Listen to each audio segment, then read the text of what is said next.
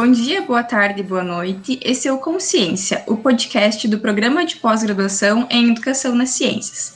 O programa tem como coordenador o professor Dr. Sidney Pitan da Silva. Eu sou a Franciele, aluno do doutorado e bolsista do Programa de Educação nas Ciências na Unijuí, e pesquiso sobre as noções de interesse e ética na formação humana. E eu sou a Luana Henriksen, doutoranda e bolsista do Programa de Educação nas Ciências e pesquiso sobre modelagem matemática na educação superior. E eu sou Jean Ruschel, aluno do doutorado e bolsista do Programa de Educação nas Ciências da Unijuí e pesquiso sobre a escola, a educação republicana e o tema do fascismo. Esse podcast foi criado com o intuito de divulgar o que se pesquisa e estuda no nosso programa como também de se comunicar com a comunidade na qual a universidade está inserida. Acreditamos que o conhecimento acadêmico e científico deve ter algo a dizer para a sociedade, e para isso, hoje convidamos a mestranda Franciele Meotti Oliveira. Franciele, você pode nos contar sobre a sua formação acadêmica, a sua área de atuação e sobre o tema que você vem estudando no nosso programa? Bom dia, boa tarde, boa noite. Bom, eu sou formada em letras, português e inglês pela instituição de ensino então da Unijuí. Atualmente eu sou mestranda e bolsista do programa de pós-graduação de Educação nas Ciências, o qual estou atualmente cursando o segundo semestre do curso e estou pesquisando acerca então do olhar que se deve ter sobre a influência da representatividade feminina no currículo educacional em literatura. Muito bem, Franciele. O nosso terceiro episódio, portanto, tem como tema a influência da representatividade feminina no currículo educacional em literatura, um estudo produzido pela Franciele. Vamos conversar um pouco sobre esse texto. Você poderia nos contar sobre o contexto que faz emergir essa sua pesquisa, Franciele? Bom, a ideia desta pesquisa então surgiu uh, acerca de um estudo que eu fiz no período da graduação quando eu trabalhei a obra Desonra. E nesse artigo produzido sobre esta obra, eu vi sobre a importância que se tinha sobre como trabalhar então o feminismo nessa representatividade sobre a obra Desonra. E vi a importância que o espaço da mulher que ela ocupa hoje foi conquistado por meio de muita luta, de muita determinação e ousadia. E assim como na representatividade da literatura, a vida também assim acontece. No cotidiano da nossa sociedade, que ainda mostra atitudes patriarcais e machistas, que durante muitos séculos se designou a figura feminina, o espaço, então, da mulher muitas vezes ainda se destina à questão do uso doméstico, ou seja, para um propósito da mulher cuidar da casa dos filhos e do esposo. Muito bem, Fran. Uh, e então, diante desse contexto social, né, e dessa uh, não representatividade feminina na literatura, uh, é que você escolhe analisar a obra literária O Conto da Aya, certo? você poderia nos contar sobre as principais questões que pretende investigar a partir dela? Bom, os pontos principais que eu pretendo abordar nesta temática é analisar então essa representatividade feminina através da obra O Conto da Aya, colocando em pauta as relações humanas, primeiramente, além do estudo do patriarcado e a teoria Queen, uh, no sentido da, do estudo da literatura. Com isso, eu abro pontos importantes que devem ser levados em pauta, considerando, por exemplo, a relação e a influência que esse estudo tem sobre a identidade e a representatividade feminina que tem, então, diante do currículo em literatura, além de estudar a teoria Queen como premissa para o, entendimento do uh, movimento feminista e a importância de se pensar na modelagem e na remodelagem do currículo ao modo de pensar no ensino da identidade e da representatividade feminina no contexto tanto literário quanto social. E onde você identifica que estaria a relevância formativa de tal estudo para o currículo escolar, Franciele? Quando eu li a obra O Conto da Aya, eh, eu pude verificar que a mulher vem conquistando então o seu espaço por meio de muita luta, tanto na vida social, né, nossa, no cotidiano, quanto na literatura. E apesar desses esforços já serem vistos por volta do reconhecimento, ainda são muito pouco reconhecidos. Por exemplo, nesta obra literária, uh, podemos ver então a violação da dignidade dos direitos fundamentais das mulheres. Uh, infelizmente, é visto nessa sociedade, na, na narrativa, apresentado um cenário an, uh, anacrônico, onde os personagens são indivíduos pensados em uma sociedade arcaica. Vemos as relações sociais que carecem das conquistas garantidas para uma sociedade dita como de democrática.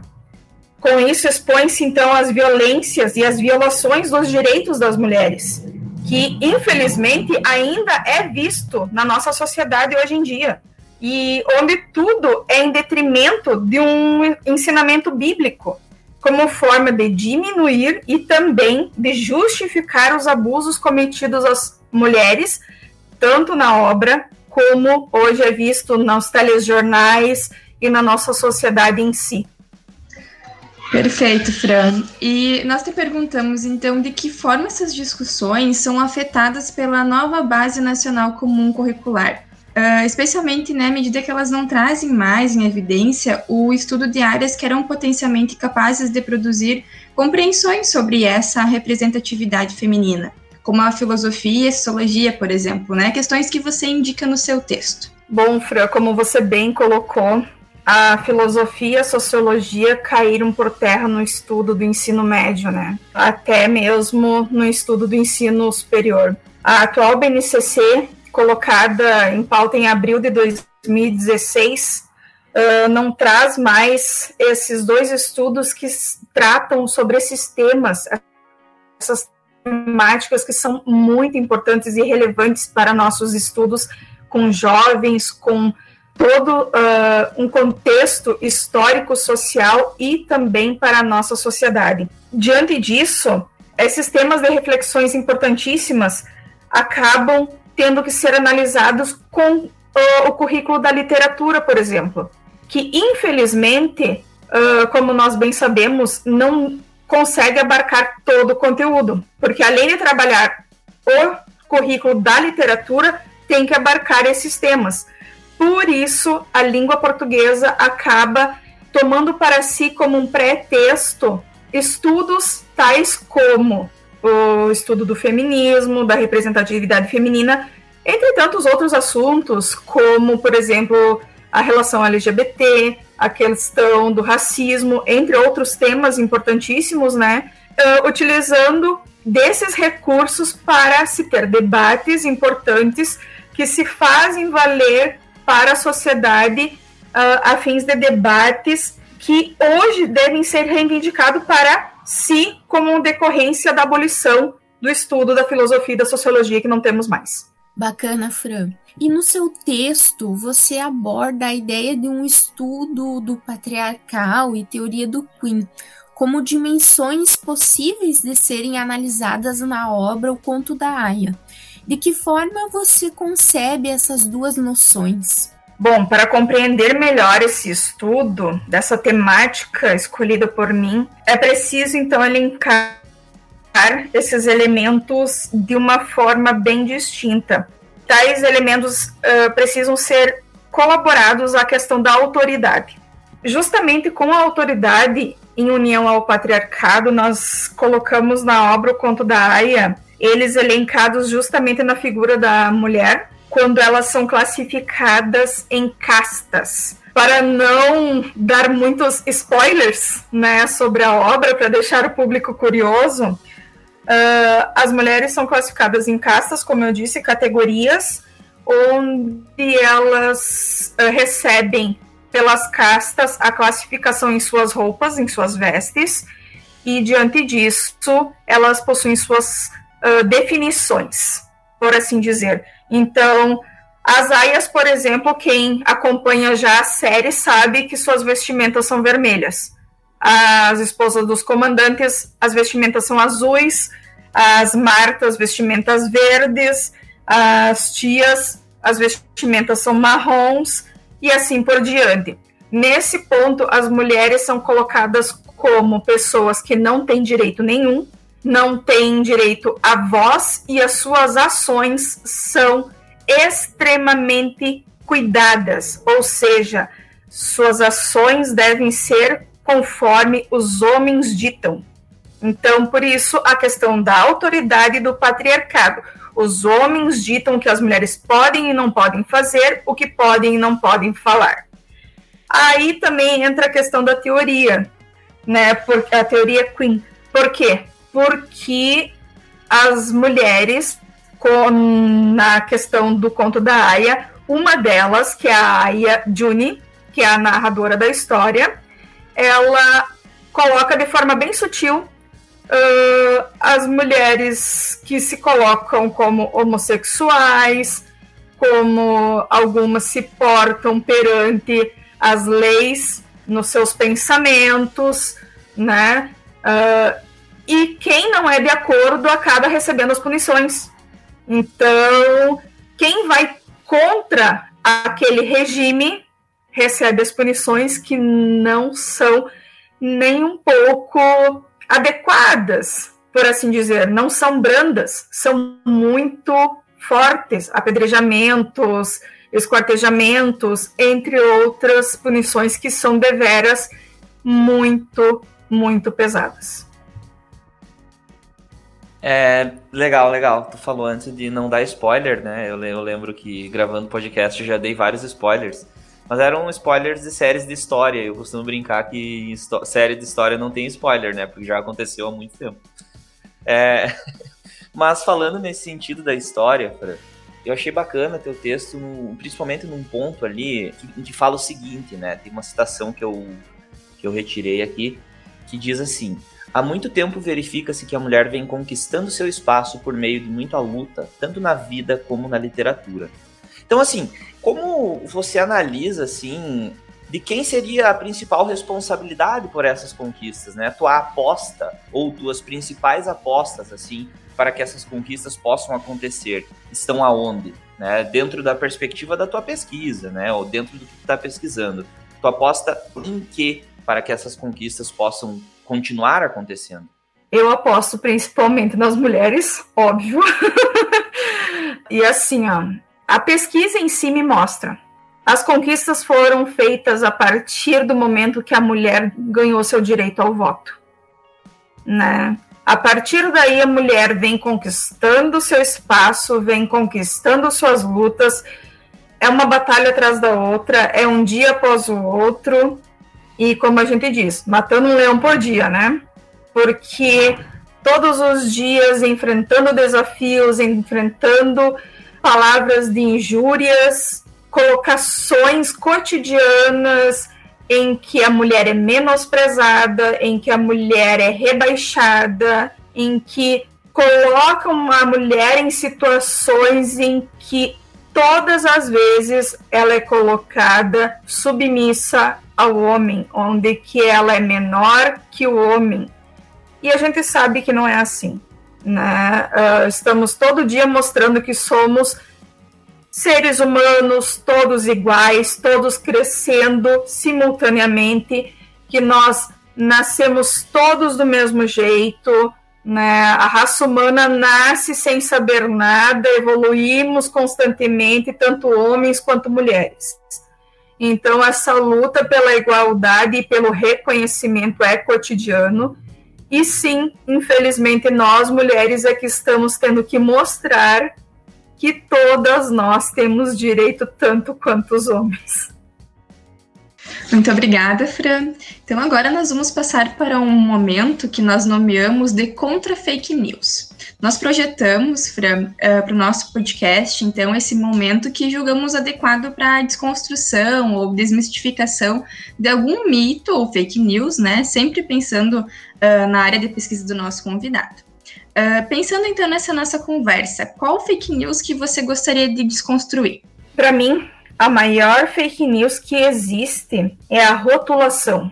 O ato de você rotular, de você estereotipar alguém, é o ato de marcar uma pessoa. E ninguém deve ser marcado. Ninguém, nenhum de nós deve julgar uma pessoa no singular. Somos todos pessoas no plural. Não somos definidos por isso ou por aquilo. Por exemplo, na questão do meu, da minha pesquisa, a mulher. Nós nascemos, crescemos, nos desenvolvemos, nos tornamos filhas, depois nos tornamos mãe, depois nos tornamos avó. Nós, lá no período da avó, não deixamos de ser filhas, não deixamos de ser mãe. Nesse período, nós estudamos, nós trabalhamos e muitas vezes nós sustentamos a casa. Por que não dizer? Conheço várias mulheres que sustentam o lar. Como dizer que uma pessoa dessas é singular, é uma só, é um, tem uma representação só? Não pode ser. Ela é no plural. Ela é várias coisas ao mesmo tempo. Então, por isso, não podemos rotular ninguém. Que bacana, Fran. Muito legal. É, Fran, nós temos também, para finalizar né, esse momento de, do nosso podcast, nós gostaríamos de pedir para você uma dica cultural de algum filme, uma série, literatura, música, atividade lúdica no geral, que tenha relação então com a temática de hoje, para que o acadêmico e para o pessoal também que nos, nos ouve, no geral, possa ter uma parcela de contato com o que falamos sobre hoje, né? Algo que possa vir a ser uma porta de entrada para que alguém se interesse acerca dessa temática e da discussão. Então, farei algumas indicações. Tá? Primeiramente, eu indico, óbvio, o Conto da Aya, né? Que é a obra base aí do meu trabalho que também tem a série, né? E vale muito a pena. Outras obras que eu posso indicar é a livraria que possui filme, a Sociedade Literária e a Torta de Casca de Batata, que também possui filme. Anne de Green Gable, que possui uma série maravilhosa na Netflix. Uh, o Gambito da Rainha, que também possui uma minissérie na Netflix. E quem não assistiu, recomendo muitíssimo. E por fim, eu recomendo uma obra que é de minha autoria, é uma obra literária, tem o meu livro, Verdades Subentendidas, Ponto de Ruptura. Quem não sabe, também sou autora deste livro. Fica aí algumas dicas literárias com, óbvio, filmes, séries e infelizmente aí no meu livro não tem nenhuma série, nenhum filme. Se, se porventura tiver no futuro, coisa boa, né? E gostaria também de agradecer pelo espaço, né, de vocês para falar um pouco sobre esta minha temática de estudo e lançar aí a ideia para quem se interessar, né, sobre esse estudo, quem sabe alguém queira estudar, né, e possivelmente fazer também trabalho sobre esta temática. Muito obrigada a todos vocês. Gostaríamos de agradecer a presença, então, da mestrana Franciele Miotti Oliveira, que hoje conversou conosco sobre a influência da representatividade feminina no currículo educacional em literatura. Nos encontramos na próxima semana e no próximo episódio com mais bate-papo sobre as pesquisas do nosso PPGEC. Um abraço e até lá!